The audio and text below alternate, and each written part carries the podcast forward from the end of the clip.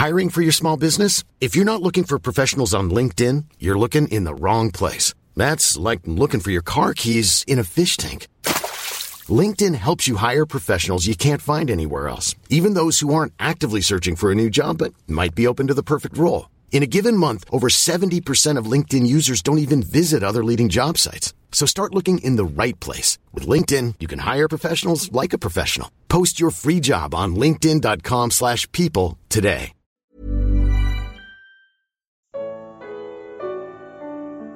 De quem era a voz no deserto? Evangelho de Lucas. Comentário de Mari Persona. Depois dos tempos dos reis Davi e Salomão, o declínio da nação de Israel teve diferentes fases. O reino dividiu-se em dois, mergulhou na idolatria, perdeu dez de suas doze tribos. Mesmo assim, Deus preservou um remanescente.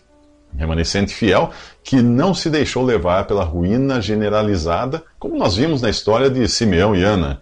Agora, no capítulo 3 do Evangelho de Lucas, entra em cena João Batista, a voz que clama no deserto. E é assim que Israel é visto aqui, um deserto moral e dominado pelo inimigo.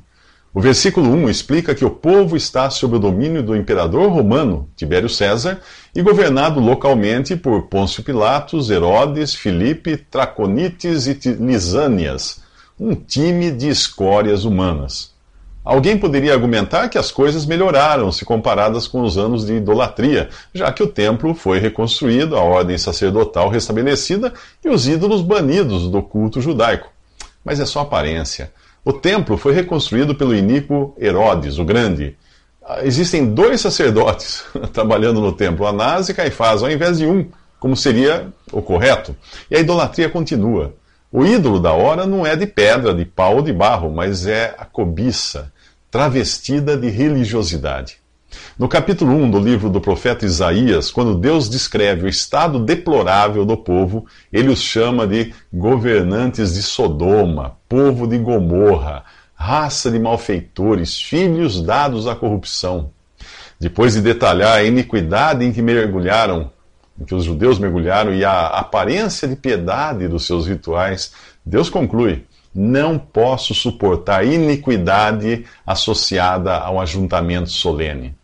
Deus não mudou e o homem também não mudou. Hoje nós vemos a cristandade em um estado semelhante a Israel. Ela está dividida e vendida ao dominador estrangeiro, o príncipe deste mundo.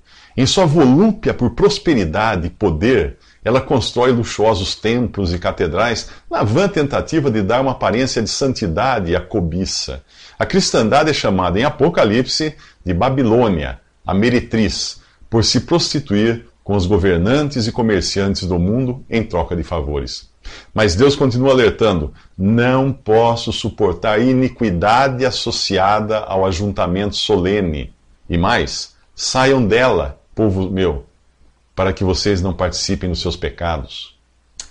Nos próximos três minutos, alguns escutam o clamor de João Batista e são levados ao arrependimento. Você deve saber identificar na Bíblia não apenas o que é falado, mas também quando foi falado, por quem foi falado, para quem e por que razão. Assim você evitará aplicar a si mesmo coisas que foram ditas ao povo judeu em um determinado momento e com um objetivo específico. É o caso da pregação de João Batista. Ele é um profeta judeu, o último e maior de todos os profetas de Israel. Sua missão é avisar que o rei anunciado pelos outros profetas acaba de chegar. João é como esses batedores que vão com suas motocicletas à frente do carro oficial que transportam o soberano. Apesar do alarde que eles fazem com suas luzes e sirenes, não é para si mesmos que eles querem chamar a atenção, mas para aquele cuja chegada eles anunciam. Tão logo o rei chega ao destino, a missão dos batedores foi cumprida e eles saem de cena. Assim é João Batista. Ele abre o caminho para o Messias. O seu clamor tem por objetivo eliminar os obstáculos, aterrar os buracos, nivelar as lombadas, deixar a estrada reta e aplainar o seu leito. Lucas escreve que todo vale se encherá e se abaixará todo monte outeiro, e o que é tortuoso se endireitará, e os caminhos escabrosos se aplanarão. Veja que, apesar de a mensagem de João Batista ser dirigida aos judeus, a pessoa que ele anuncia é o Salvador de toda a humanidade. Lucas completa dizendo assim: toda a carne verá a salvação de Deus. Todos deviam estar preparados. Os que eram, reba... os que eram rebaixados, como, como vale, seriam preenchidos de gozo. Os exaltados, como os montes, seriam rebaixados de seu orgulho. Os tortuosos, que agiam de má fé, seriam endireitados. E os escabrosos, em sua maneira de agir, seriam aplainados. Se você ler o capítulo, encontrará nesta mesma ordem uma mensagem tanto para o povo oprimido como para os líderes opressores publicanos corruptos e soldados truculentos. Se você não soubesse que a história termina com a rejeição e morte do Messias, poderia pensar que a mensagem de João eh, era para os dias de hoje. Mas não. Apesar de arrepender-se e dar bom fruto, serem princípios válidos até para todas as épocas, João prega o evangelho do reino, a fim de preparar o mundo para a vinda do rei. Uma mensagem que já foi pregada e foi rejeitada, exceto por um remanescente. Os judeus não se arrependeram. E ainda condenaram o seu Messias à morte, desperdiçando a chance de se prepararem para a vinda do Rei Jesus. Agora ele virá, porém não manso e humilde, mas trazendo uma pá e uma tocha. Como assim? Descubra nos próximos três minutos. João Batista prega o evangelho do reino para que as pessoas se preparem para a chegada do rei. Os princípios do reino continuam válidos, como ajudar os necessitados, agir com honestidade e tratar a todos com bondade. São os mesmos princípios do Sermão da Montanha e servem para a vida em um reino na terra, não no céu, pois no céu não há necessitados. Sabendo que o rei veio, foi rejeitado e voltou ao céu, nós entendemos que hoje fazemos parte de um reino cujo rei está no exílio. O evangelho do reino pregado por João é o mesmo que Jesus pregou e é basicamente uma mensagem de arrependimento e mudança de atitude. Jesus dizia assim: O tempo é chegado, o reino de Deus está próximo. Arrependam-se e creiam nas boas novas. Este, porém, não é o evangelho pregado pelos cristãos. Hoje nós não dizemos às pessoas para mudarem de vida e se prepararem para a chegada do rei como se a salvação fosse algo futuro. Não. A mensagem que nós pregamos hoje é para uma salvação imediata. É o poder de Deus para a salvação de todo aquele que crê. Ela está fundamentada na morte e ressurreição de Cristo, que ainda não tinham ocorrido na época de João Batista. Hoje nós pregamos o que Paulo pregou ao carcereiro: creia no Senhor Jesus e serão salvos você e os de sua casa. Paulo diz: por meio desse evangelho vocês são salvos, pois o, que primeiramente lhes transmiti foi o que recebi: que Cristo morreu pelos nossos pecados, segundo as Escrituras, foi sepultado e ressuscitou ao terceiro dia, segundo as Escrituras. Crer em qualquer coisa que não inclua a morte e ressurreição de Jesus é crer em vão. Os judeus pensam que João Batista é o Cristo, mas ele explica que os batiza com água, enquanto Cristo os batizará com Espírito Santo e com fogo. Ele fala de outra vinda, quando Cristo traz a pá em sua mão, a fim de limpar a sua eira e juntar o trigo em seu celeiro, mas queimará a palha com fogo que nunca se apaga. O Espírito Santo é para os salvos, o fogo para os perdidos. Os primeiros são recolhidos no celeiro, os outros queimados com fogo que nunca se apaga.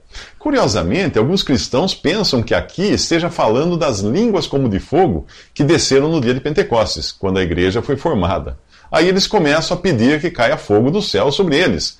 Um pedido que, felizmente, Deus não atende, pois não quer vê-los no inferno. Nos próximos três minutos, conheça dois filhos de Deus. O salvo por Cristo continua no mundo na condição de estrangeiro. Ele vive aqui como viveria um, missionário em outro país, levando as boas novas, alimentando os necessitados e curando os doentes, porém sem nunca se intrometer nos assuntos internos da política do país que ele visita. Não é sua função melhorar o país, mas salvar as pessoas.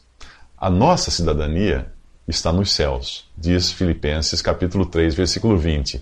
João Batista, porém, tem uma relação diferente com a nação onde vive. Ele é judeu, vivendo em Israel e obedecendo aos preceitos da lei mosaica. Por isso a sua pregação inclui advertir os governantes de Israel de seus pecados. A sua mensagem visa preparar a população e os seus líderes para a chegada do Messias e Rei. O cristão pertence a uma outra dispensação. Jesus não é rei do cristão, ele é senhor do cristão. Por isso, João repreende Herodes, o tetrarca, por seu adultério com a cunhada, a mulher de seu próprio irmão, Herodes, mandará prendê-lo. Mas nada acontecerá antes uh, que João cumpra a sua missão, que inclui batizar nas águas o próprio Jesus. Os judeus arrependidos eram batizados, mas Jesus, sem pecado, não tinha de que se arrepender. Mesmo assim, ele quis ser batizado para se identificar com o seu povo. Ao sair da água, o céu se abriu e o Espírito Santo desceu sobre ele em forma corpórea, como pomba.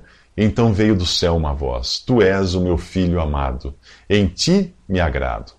Deus chama de filho uh, Jesus, e nesse capítulo há mais um que é chamado de filho de Deus: Adão. Você encontra a expressão Adão, filho de Deus, no final do capítulo, quando a genealogia da humanidade de Jesus chega à sua origem. A rigor, existem apenas dois filhos de Deus, no sentido de seres humanos vindos diretamente de Deus. O primeiro Adão e o último Adão, Jesus. O primeiro homem, Adão, foi feito em alma vivente, o último Adão em espírito vivificante. Mas não é primeiro o espiritual, senão o natural. Depois o espiritual. O primeiro homem da terra é terreno, o segundo homem, o Senhor, é do céu. Qual o terreno? Tais são também os terrenos. Qual espiritual, o celestial? Tais são também os celestiais. E assim como nós trouxemos a imagem do terreno, assim traremos também a imagem do celestial. Na cruz, Jesus se identificou com o homem no seu pior aspecto. Ali ele foi feito pecado por nós e morreu. Com a sua morte, Deus deu por encerrada a velha criação, aquela de Adão, e na ressurreição inaugura uma nova criação em Jesus. Ao crer em Jesus, você passa a fazer parte dessa nova criação e recebe de Deus a vida eterna. Não é só uma vida que não tem fim, não, mas é uma vida que também não tem começo, pois é eterna. Portanto, se alguém está em Cristo, é nova criação. Em quem você está? Em Adão a criação da qual Deus desistiu e pôs um fim na cruz? Ou em Cristo, a nova criação? Nos próximos três minutos, as credenciais de Jesus são colocadas à prova.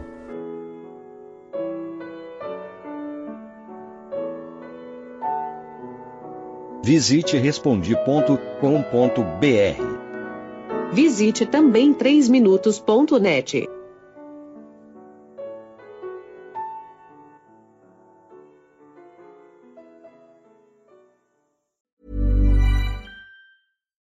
deserves the best, and there's no better place to shop for Mother's Day than Whole Foods Market. They're your destination for unbeatable savings, from premium gifts to show-stopping flowers and irresistible desserts. Start by saving 33% with Prime on all body care and candles. Then get a 15-stem bunch of tulips for just $9.99 each with Prime. Round out Mom's menu with festive rosé, irresistible berry chantilly cake, and more special treats. Come celebrate Mother's Day at Whole Foods Market.